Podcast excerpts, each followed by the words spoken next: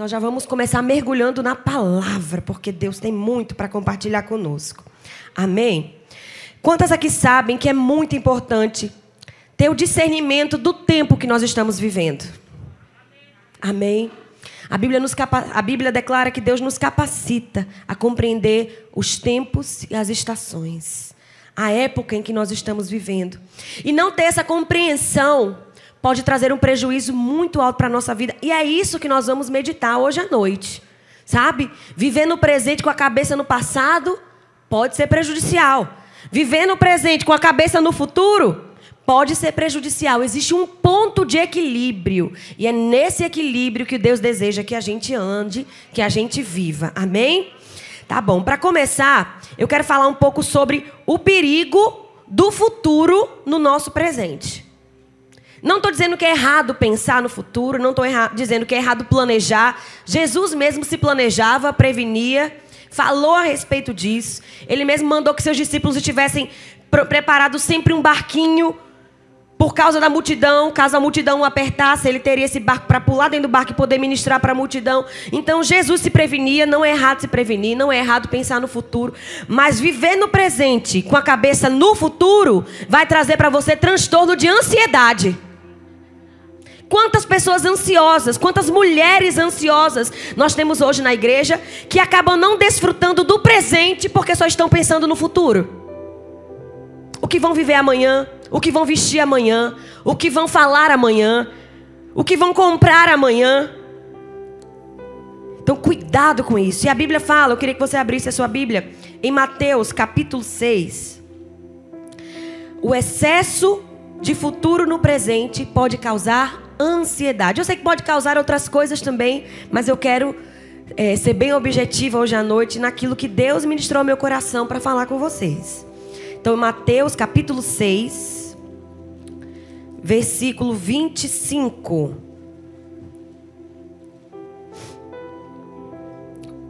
Diz: Por isso vos digo, não andeis ansiosas ou ansiosos pela vossa vida, quanto ao que haveis de comer ou beber, nem pelo vosso corpo quanto que haveis de vestir.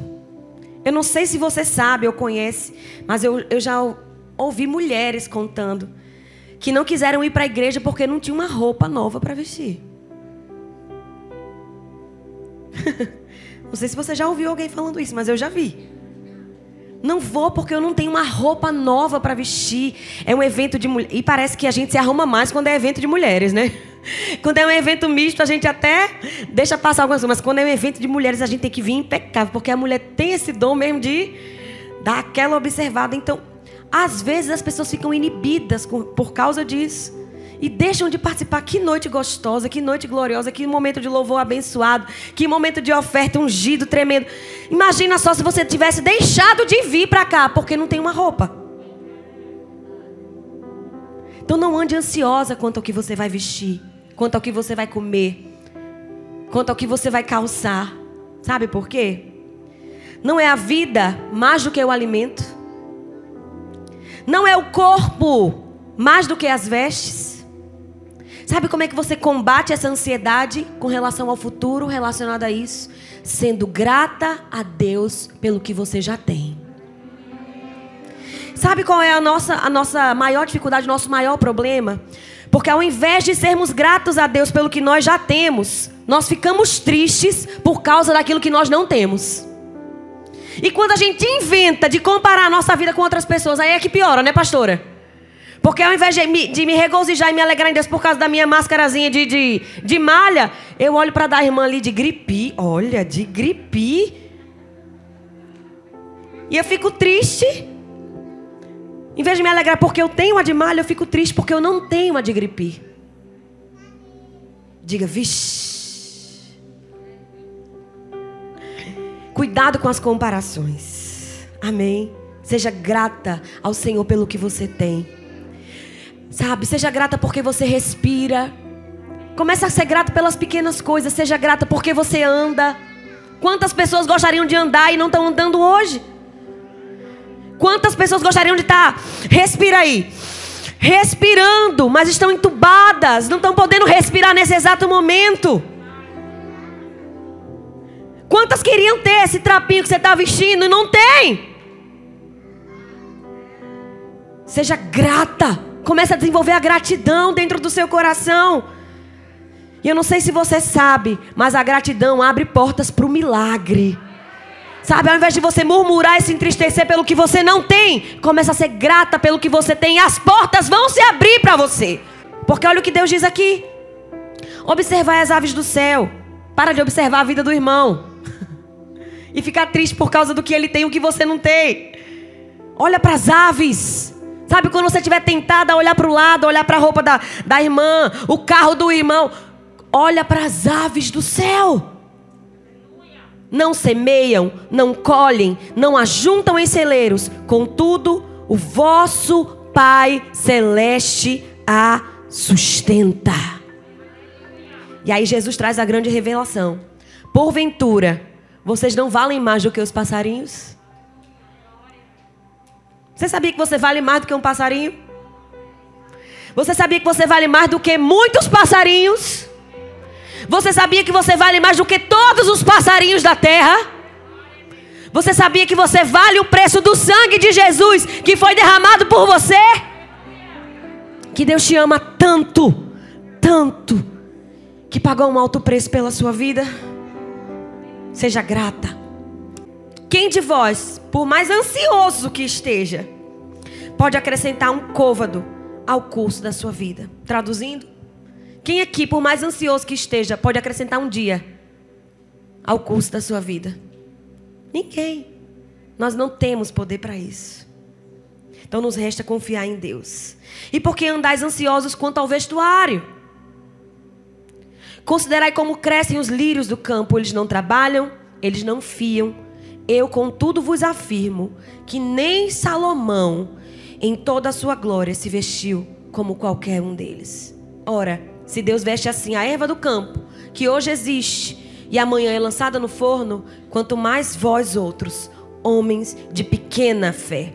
Porque vos inquietais dizendo: que comeremos, que beberemos, que vestiremos? Porque os gentios, ou seja, a gente sem Deus, é que procuram todas estas coisas, pois vosso Pai Celeste sabe que necessitais de todas elas. Buscai em primeiro lugar o reino de Deus e a sua justiça e estas coisas vos serão acrescentadas. Portanto, não vos inquieteis com o dia de amanhã, pois o amanhã trará os seus cuidados. Basta ao dia o seu próprio mal. Como é que nós vamos combater essa ansiedade pelo futuro, essa inquietação pelo que vai acontecer amanhã? Confiando em Deus, porque Ele cuida de nós. Amém? Então, uma, uma, nós vivemos uma geração ansiosa, imediatista que quer tudo para hoje, tudo para agora. Sabe? Nós não vivemos na época em que tínhamos que ir no mato catar lenha para poder acender o fogo, para botar água para esquentar, para poder fazer um café. Não. Hoje a gente tem uma chaleirinha elétrica que bota água, aperta o botão, em poucos segundos a água já está fervendo. Eu lembro quando a minha mãe, no dia anterior, tirava a carne que ia fazer no almoço para passar a noite descongelando. Hoje nós temos o micro-ondas. Tem até uma tábuazinha, quem não gosta de micro-ondas, uma tábua que, que ajuda no descongelamento, acelera o processo. A gente está vivendo uma geração dos processos acelerados. E a gente quer que Deus entre na nossa forma. Que Deus faça como a gente quer. Que Deus vire um micro-ondas. Que Deus vire uma chaleira elétrica. Mas Deus age no tempo que Ele quer e da maneira que Ele quer. Então vamos nos preparar para isso. Nos predispor a esperar em Deus, a aguardar em Deus, a confiar em Deus. Amada, se Deus cuida do passarinho, se Deus cuida da planta, que hoje existe e amanhã não existe mais, quanto mais de nós, seus filhos, suas filhas. Quero te dizer, não ande ansiosa, não ande preocupada Antes, sejam as vossas petições conhecidas diante de Deus pela oração e pela súplica com ações de graça. Amém? Quer combater essa ansiedade que está assolando o seu coração, roubando o seu tempo, roubando a sua vida? Porque a ansiedade nos rouba. Ansiedade, a preocupação é você estar ocupado com uma coisa que só vai acontecer amanhã. Eu deveria me ocupar só amanhã, mas estou me ocupando agora. Aí já junta com as ocupações do presente. E acabou-se a nossa bateria, a nossa energia. Sabe? A ansiedade, a preocupação é como uma pessoa que acende a vela pelos dois lados. Vocês já viram isso? Quando você acende a vela de um lado só, ela tem um tempo para se consumir e se acabar. Mas quando você acende a vela nas duas pontas, ela vai se acabar muito mais rápido. Então a ansiedade, a preocupação é como acender uma vela pelas duas pontas, ela vai se acabar muito mais rápido. A nossa energia é roubada, é sugada. Quando nós andamos ansiosas, preocupadas, estressadas. Como é que eu combato isso, irmã Ana? Com oração. Entregando a Deus as suas ansiedades. Deus tem cuidado de você. Nos mínimos detalhes. Amém? Nos mínimos detalhes. Deus sabe os seus gostos, Ele sabe os detalhes do que você gosta. E como um pai, Ele quer nos mimar. você entende mimar? Não estou falando mimar de fazer a criança mimada, né? Mas de nos agradar. Deus, Ele quer nos agradar. Então lança sobre o Senhor a sua ansiedade, a sua preocupação. Deus tem cuidado de você. Amém? Então isso é ansiedade, excesso de futuro no presente. E o que, pode acontecer quando eu estou focada apenas no presente? Eu disse que a gente tem que viver num equilíbrio, não foi? Quando eu estou focada só no presente, eu entro na questão do estresse, do imediatismo. E eu não entendo que o presente é um tempo de escolhas, é um tempo de plantar. Amém? É no presente que nós administramos o passado. Eu deixei o passado por último, porque o passado é o que tem mais creca para ser tratado. E é no presente que nós lidamos com o nosso passado também e com o nosso futuro. Amém? Então é no presente que nós plantamos o nosso futuro, escolhemos o nosso futuro. Abra lá em Eclesiastes capítulo 3. Tudo tem o seu tempo determinado e há tempo para todo o propósito debaixo do céu. Há tempo de nascer e tempo de morrer, tempo de plantar e tempo de arrancar o que se plantou, tempo de matar e tempo de curar, tempo de derribar, tempo de edificar, tempo de chorar, tempo de rir, tempo de prantear e tempo de saltar de alegria. Tempo de espalhar pedras e tempo de ajuntar pedras. Tempo de abraçar e tempo de afastar-se de abraçar. Tempo de buscar e tempo de, de perder. Tempo de guardar e tempo de deixar, deitar fora. Tempo de rasgar e tempo de costurar. Tempo de estar calado. Tempo de falar. Tempo de amar, tempo de aborrecer. Tempo de guerra e tempo de paz. Tem tempo para tudo. Amém? Então, para que, que a gente traz as coisas do passado para o presente? Por que, que a gente traz as coisas do futuro para o presente? Há um tempo certo para cada coisa. E o presente é um tempo determinante. Porque a gente não pode modificar o nosso futuro no futuro. A gente só vai poder a gente modifica o nosso futuro agora, com as coisas que a gente escolhe, com as decisões que a gente toma, com as sementes que a gente planta. O futuro é uma consequência do presente. Vocês estão me entendendo? Então, o que a gente planta agora, a gente vai colher mais para frente. Eu não consigo mudar o meu passado agora no meu presente. O passado ele não muda de jeito nenhum. E o passado é o que dá mais trabalho para as pessoas. Quantas pessoas presas no passado, remoendo as mágoas, os ressentimentos, né? As tristezas, as frustrações e deixam de viver o presente por causa do que passou. O passado, ele não pode ser mudado. Mas o futuro pode. Amém? Então, se você não está satisfeita com o presente, nem com o passado, eu quero te dizer: as páginas do seu futuro estão brancas, intactas, prontas para serem escritas. Por mais que seu passado seja rasgado, manchado, machucado, amassado, o teu futuro está intacto. E Deus vai escrever uma nova história na sua vida. Uma nova história Deus tem para você. Amém. Mas você precisa fazer a escolha certa no presente. E a escolha certa é plantar as coisas certas para colher amanhã. Há tempo de plantar e o tempo de plantar é hoje. Não adianta eu chegar amanhã e querer plantar aquilo, querer colher aquilo que eu não plantei. Tá me entendendo? Ah, eu quero um futuro de alegria, eu quero um futuro de paz, eu quero um futuro de prosperidade. Você está plantando agora no presente isso? Porque se você não estiver plantando, você não vai viver, minha querida. O presente é um tempo de escolhas, é um tempo de plantio.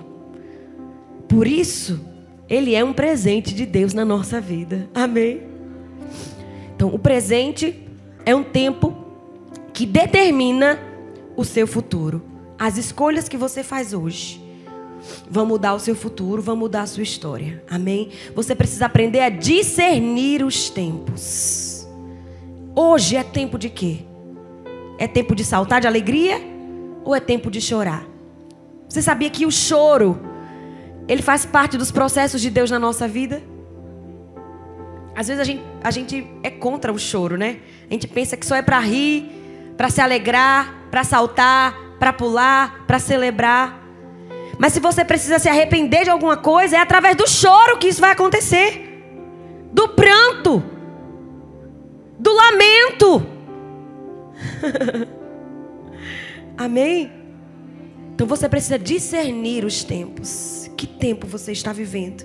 É tempo de plantar ou é tempo de colher? É tempo de abraçar ou é tempo de se afastar? Você precisa discernir os tempos, as estações. Cada estação tem a sua roupa apropriada. Eu não posso pegar, vestir um casaco de pele no verão cearense. Vamos dizer, tá doida? Isso se eu não morrer desidratada.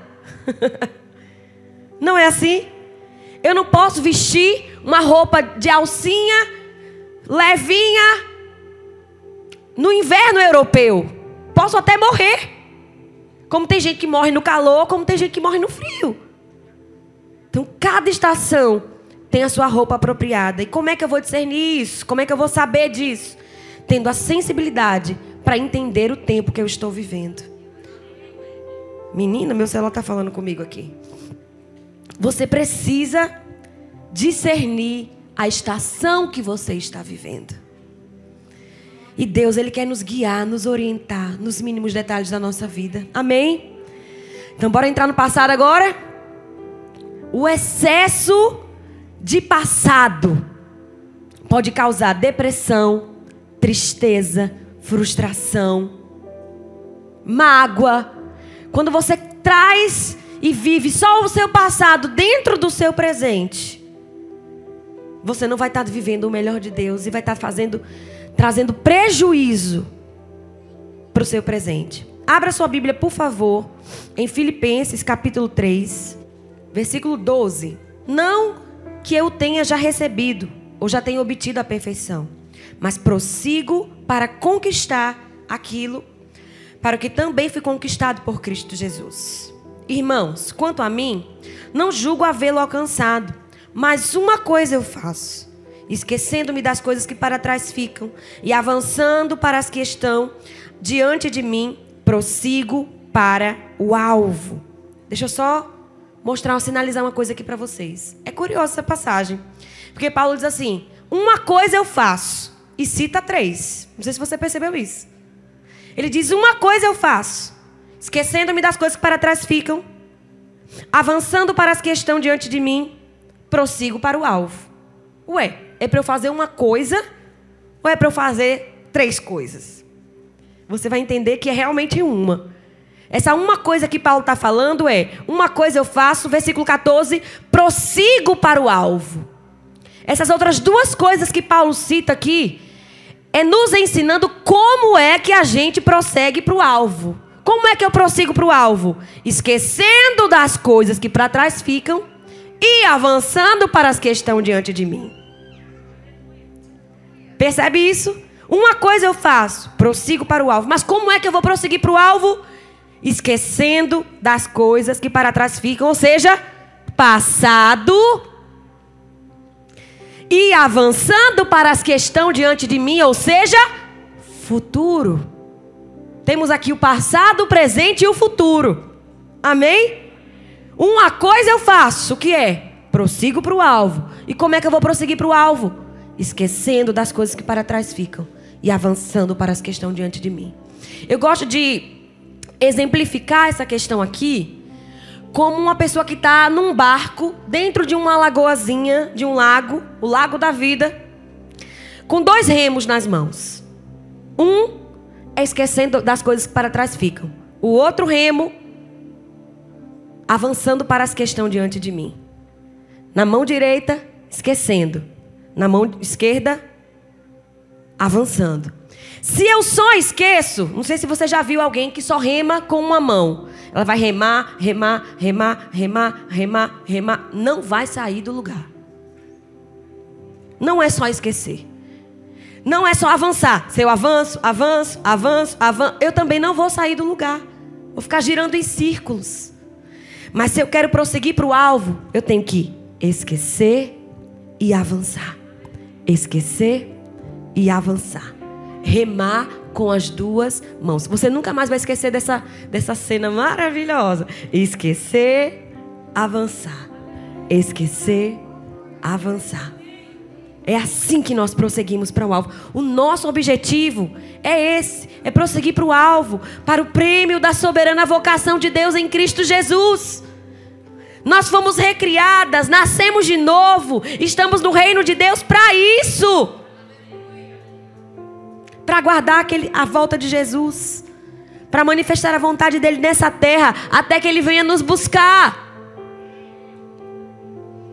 Mas como é que eu vou prosseguir para o alvo? Presa ao passado, ansiosa pelo futuro. Eu preciso esquecer, mas também preciso avançar. Eu preciso esquecer, esquecer o mal que me fizeram, a mágoa que me causaram, a traição que cometeram contra mim. Você precisa se livrar do seu passado. Você precisa perdoar. O perdão não é um favor que você faz para quem lhe ofende, não, é um favor que você faz para você. Sabe, se você soubesse disso, você já teria perdoado há muito mais tempo. Sabe por que as pessoas não perdoam? Meu marido não merece o perdão. A minha cunhada que me traiu, que me roubou, não merece o meu perdão. Talvez ela não mereça, mas você merece perdoar. Você merece viver livre dessa mágoa. Você merece viver livre desse peso.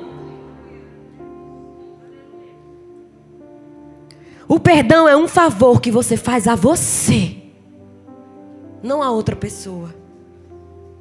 E outra, se a pessoa merecesse perdão, ela não precisaria do seu perdão. Ela não precisaria da sua misericórdia. Misericórdia só dá, a gente só dá para quem precisa realmente. Para quem está necessitando. E outra, quando você planta misericórdia, você colhe misericórdia. Porque você não sabe o dia de amanhã. Talvez amanhã seja você precisando da misericórdia de alguém. Se você não plantou, você não vai colher. Tempo de plantar, tempo de colher. Tempo de plantar, tempo de colher. Por que, que eu devo ser misericordiosa? Porque Deus foi comigo. Deus me amou quando eu não merecia. Ele me resgatou e me chamou quando ninguém me dava valor. Ele me escolheu, me comissionou quando ninguém achava que eu podia. E por isso, eu preciso, eu necessito dar o mesmo que eu recebi. Sabe por que nós amamos? Porque Deus é amor. Sabe por que perdoamos? Porque Deus perdoou. Sabe por que temos misericórdia? Porque Deus é misericordioso, compassivo, bondoso. Tal pai, tal filha, tal pai, tal filha. Temos que ser assim, porque Ele é assim. E nós fomos criadas à Sua imagem e semelhança. Há quantos anos você está remoendo por causa de uma besteira que fizeram contra você? Ai, você está dizendo besteira, mas você não sabe o que fizeram. Nada do que fizeram com você é comparado ao pecado, ao peso que Deus tirou das suas costas. Nada, nada, nada. Você precisa aprender a perdoar. O perdão, ele, ele, ele requer de nós um esforço, um empenho, porque vai de encontro com a nossa natureza terrena. Mas quando você perdoa, você tira um peso da sua vida. Não sei se você já viu naqueles filmes prisioneiros que, que colocam correntes nos seus pés com bolas de ferro. E a pessoa tem que andar carregando aquele peso, caxangando é caxingando, caxangando, caxangando aquele peso. Sabe? Como é que você vai correr para Deus carregando esse peso? Como é que você vai correr velozmente carregando esse peso? As coisas que nós guardamos dentro de nós, elas contaminam as águas que fluem através da nossa vida. O que falamos, o que fazemos, ela sai, ela vem de uma fonte pura, que é de Deus. Eu creio que Deus ele nos unge, ele nos inspira, ele nos orienta, mas passa por nós. E quando passa por aqui, por esse canal, dependendo de como está o canal, pode contaminar tudo. A fonte é pura, mas o encanamento às vezes tem uma sujeirinha. Não sei se você sabe, mas o rio Tietê, Sabe o rio Tietê lá de São Paulo? Que se uma pessoa entra, sai do outro lado morta. Da, da, na, da poluição, da sujeira. Na origem do rio Tietê, a fonte é pura. Tem, tem peixes. É, a água é cristalina. Pode se beber. Pode. Será? No rio Tietê? Pode. A fonte é pura. Mas à medida que o rio foi correndo pelas cidades, as pessoas foram jogando poluições, contaminações e o rio ficou podre. Então, quando vem de Deus, vem puro. Mas dependendo de quem, através de quem está fluindo, a água ela pode sair contaminada. Por isso que a Bíblia diz que nós temos que nos livrar das contaminações e das paixões que existem no mundo. Para que a água flua pura através de nós.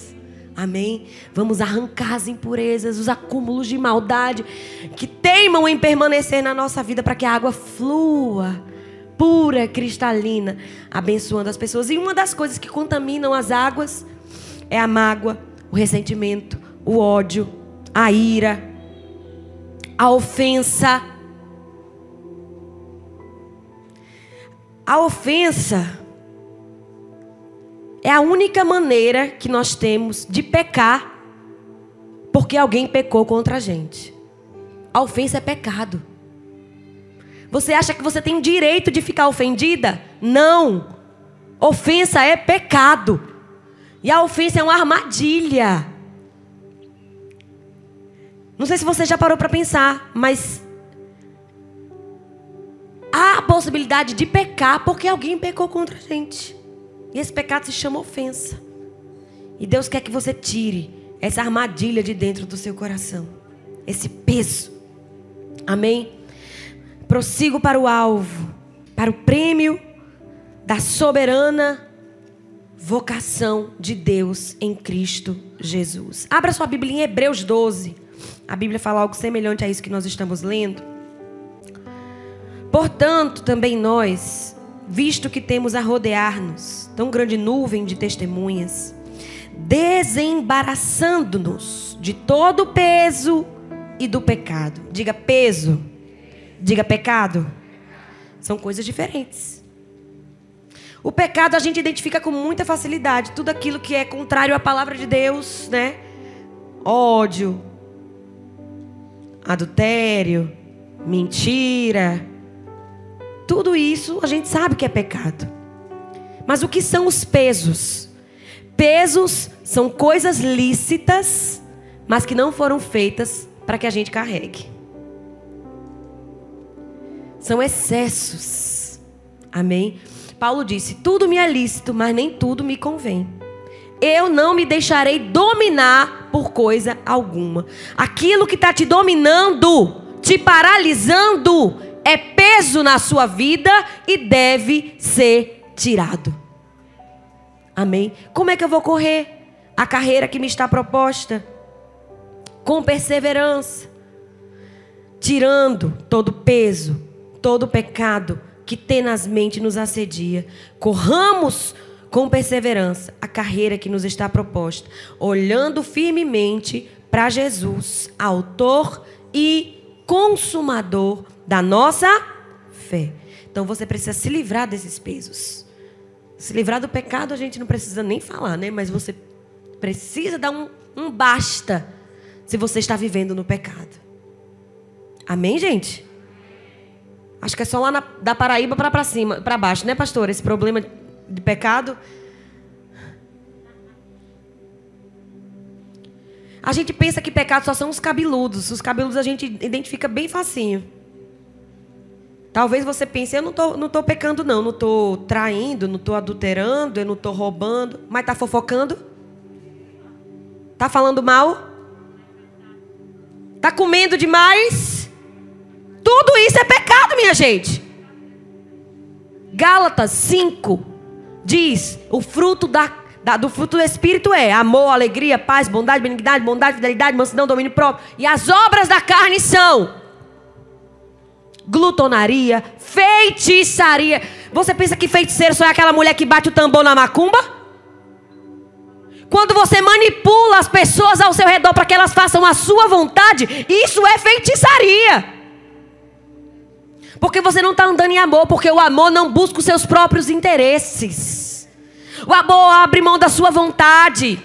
O amor doa, o amor dá. Quando você manipula as pessoas à sua volta para que a sua vontade prevaleça, você está sendo tão feiticeira quanto a macumbeira que fuma o cachimbo. Isso é feitiçaria glutonaria, inimizade. Tem gente que diz assim, tá, tá. Ah, perdoou sim, aquela irmãzinha perdoou que falou mal de mim. Mas eu não me sento do lado dela na igreja de jeito nenhum. Você perdoou mesmo, minha irmã? Sabia que isso não é perdão? Perdão não é uma coisa que você fala da boca para fora. Se você não tem condição de sentar com aquela pessoa, de olhar para aquela pessoa, você não perdoou. A ofensa está aí dentro de você. Sabe que tem gente carregando ofensas há mais de 5, 10, 15, 20 anos? Jesus disse: se você levar um tapa de um lado, esteja pronto para dar o outro. Isso é um perdão genuíno. Tem gente que pensa que perdoar é esquecer. Eu não concordo. Esquecer é amnésia, não é perdão, né? Você vai se lembrar sim. Eu, eu gosto de dizer que o perdão é como quem tem uma cicatriz. Tu tem alguma cicatriz? Eu era uma menina tão levada que eu tenho algumas por aqui. Eu tenho várias é, oportunidades de dar esse exemplo na minha própria perna, no meu próprio corpo. Mas talvez você tenha uma cicatriz. Eu tenho uma aqui, ó, que vocês podem ver. Eu me lembro perfeitamente do dia que eu fiz essa cicatriz aqui no meu dedo, no meu polegar. Eu estava cortando, é, ralando com aquele ralador de alimento. E o bicho puf, Passou direto aqui, a cenoura passou direto e ralou e tirou um, um pedação da minha carne aqui. Aí, como eu tenho queloide em algumas partes do corpo, ficou uma queloidezinha aqui. Então eu lembro perfeitamente o dia que eu fiz esse machucado aqui. O dia que eu fui ferida. Mas eu pergunto para você: se eu apertar aqui, dói? Sangra? Não. O perdão é assim: você olha, você lembra. Você até lembra que doeu, você até lembra que sangrou, mas você não sente mais nada. Não é esquecer do que lhe fizeram. Você vai se lembrar. Você vai olhar para a cara da irmã, da abençoada, da querida. Vai lembrar de tudo que ela falou, de tudo que ela fez. Mas sabe, o amor de Deus vai estar fluindo tanto do seu coração que você é capaz até de dar um presente para ela. Isso é perdão. não querer nem olhar para a cara da sujeita ou do sujeito, significa que a ferida ainda está aberta. Sabe? E você não cura um câncer botando um band-aid em cima. Tentar esquecer, esquecer, esquecer é colocar um band-aid em cima da ferida. Não vai sarar, amada. Às vezes, para curar uma ferida, a gente tem que fazer ela até ficar um pouquinho maior.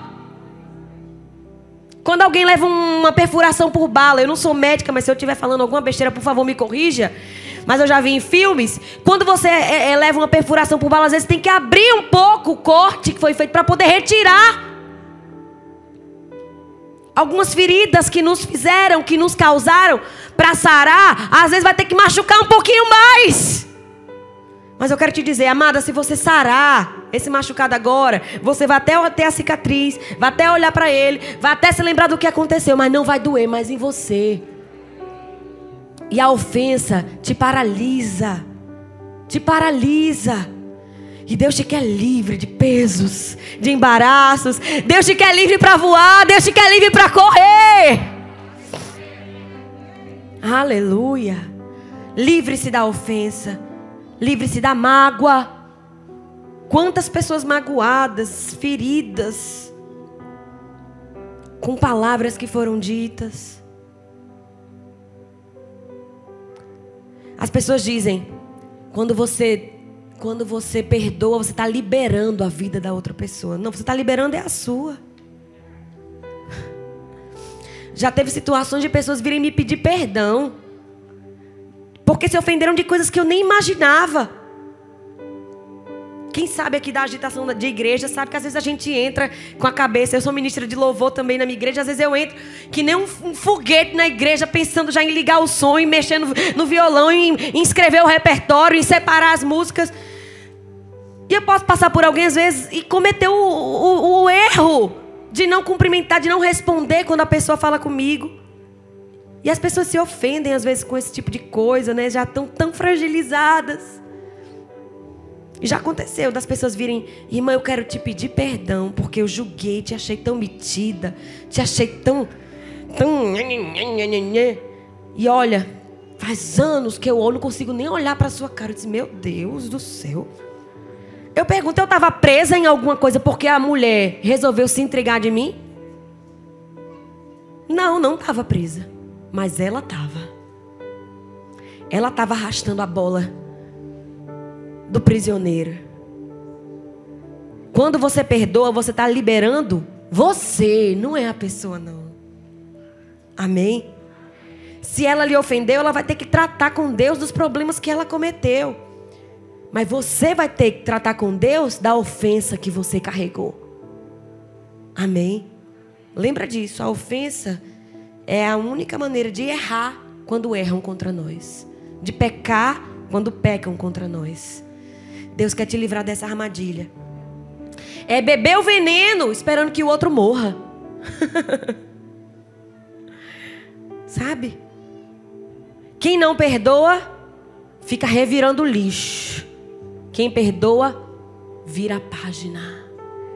E Deus quer virar a página da tua vida hoje. Deus quer que você vire a página para viver coisas novas, coisas maiores, coisas mais excelentes. Sabe, Deus está impedido de operar coisas maiores na sua vida por causa dos pesos que você está carregando. Livre-se do peso, livre-se do pecado, livre-se de todo embaraço. Sabe quem ganha com tudo isso? O diabo. Porque ter uma filha ungida, poderosa, paralisada, é lucro para ele. Sabe o que nós vamos falar hoje? Que nem um amigo meu, forrozeiro, que é daqui de Ceará, está morando lá na Paraíba, em Santa Luzia. Perdeu o diabo velho. diabo perdeu a sua vida, porque ele não vai mais te paralisar. Porque quando a luz chega, as trevas são dissipadas. A revelação está chegando hoje de que esse peso que você está carregando está impedindo que você viva as coisas grandes de Deus, os milagres, os sinais, os prodígios, as curas. Quanta coisa Deus está impedindo de fazer através da sua vida por causa do, desse lixo que você está carregando dentro de você. Faça um favor a si mesmo. Perdoe. Livre-se dessa ofensa. Amém? Vamos para Mateus. Eu vou terminar com esses textos. Mateus 5. Aleluia. 23.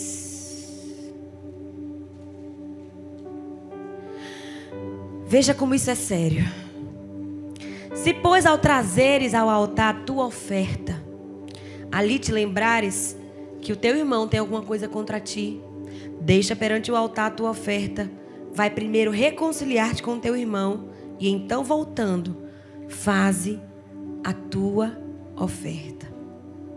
Se você sabe que alguém tem alguma coisa contra você, toma iniciativa. Dê uma forcinha para essa pessoa. Se conserta com ela. Amém? E aí sim, traz a sua oferta para Deus. Não é para deixar de dar oferta, não. Não é para deixar de adorar. Não é para deixar de cear. Mas isso aqui, o perdão, a reconciliação, é tão importante que Jesus disse: Olha, deixa a oferta ali no cantinho. Vai, busca o teu irmão. Se reconcilia com ele. Faz as pazes com ele. E então volta e me adora. Que a oferta, não sei se você sabe, na antiga aliança era uma forma de adoração.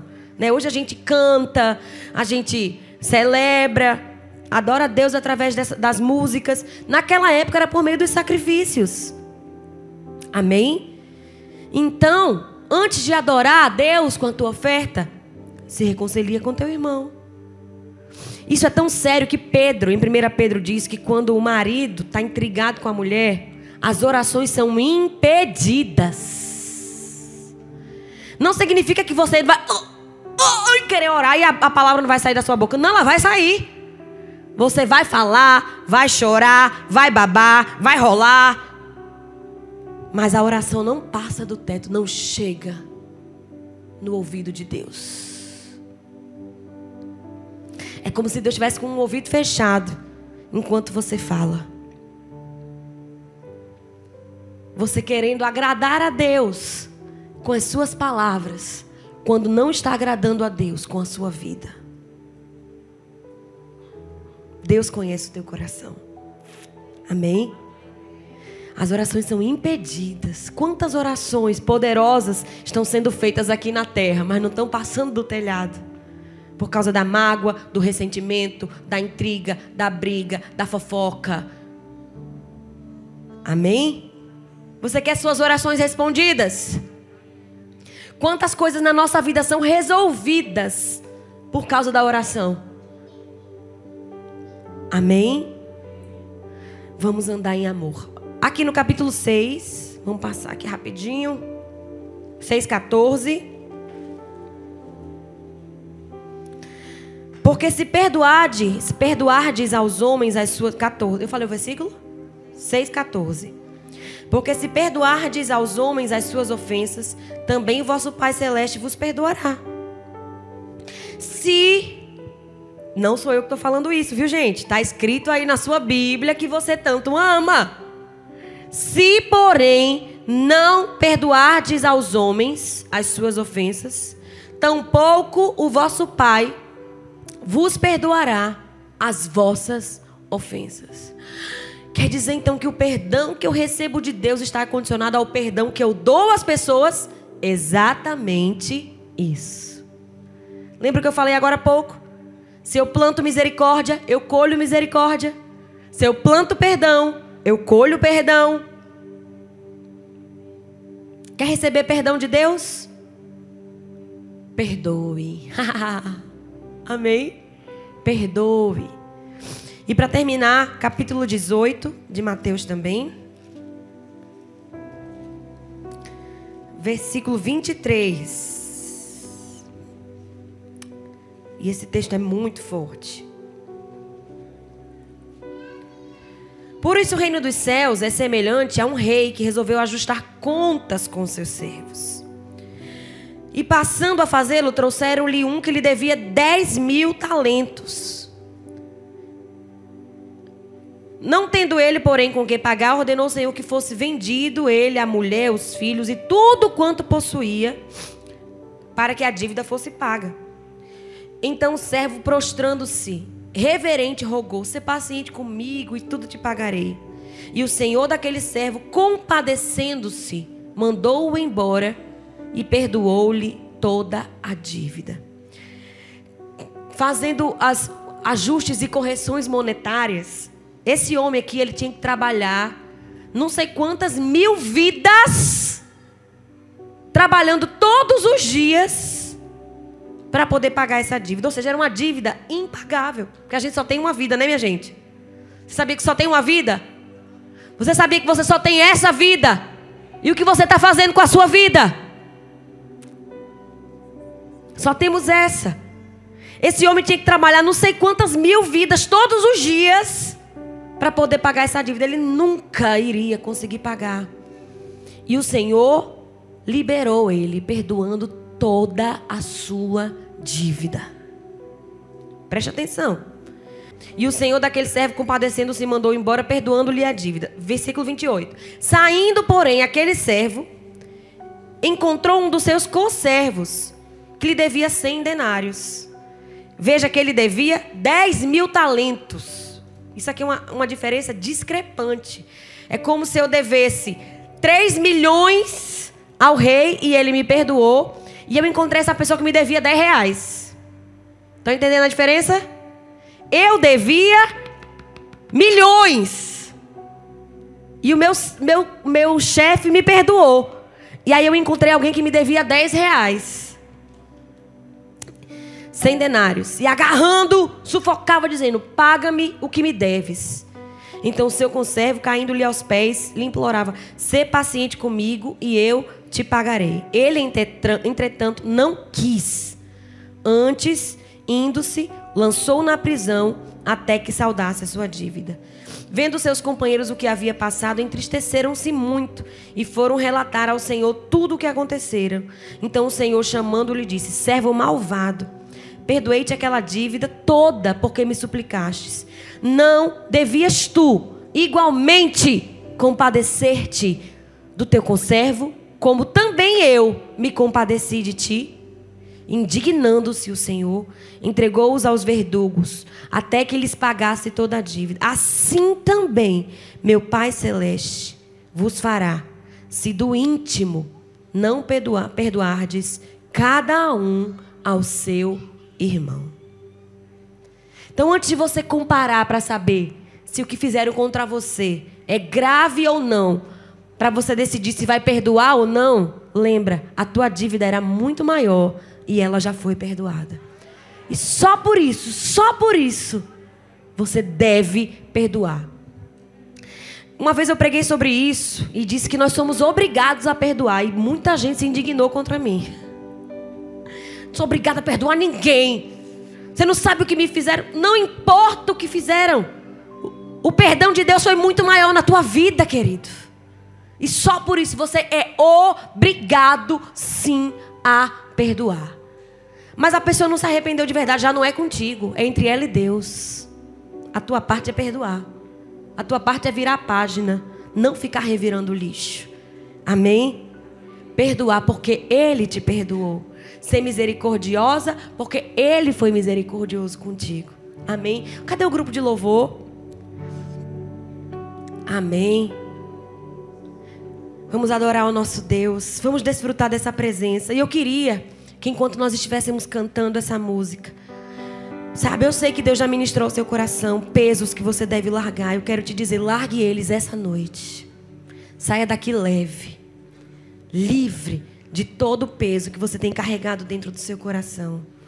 Amém? A presença de Deus é o melhor lugar para isso. Na presença de Deus, a graça nos assiste, a graça nos alcança, a misericórdia chega na nossa vida. A Bíblia diz em Hebreus: Acheguemos-nos confiadamente junto ao trono da graça, a fim de acharmos graça e misericórdia para socorro em ocasião oportuna. Então, na presença dEle, nós somos agraciadas, amém?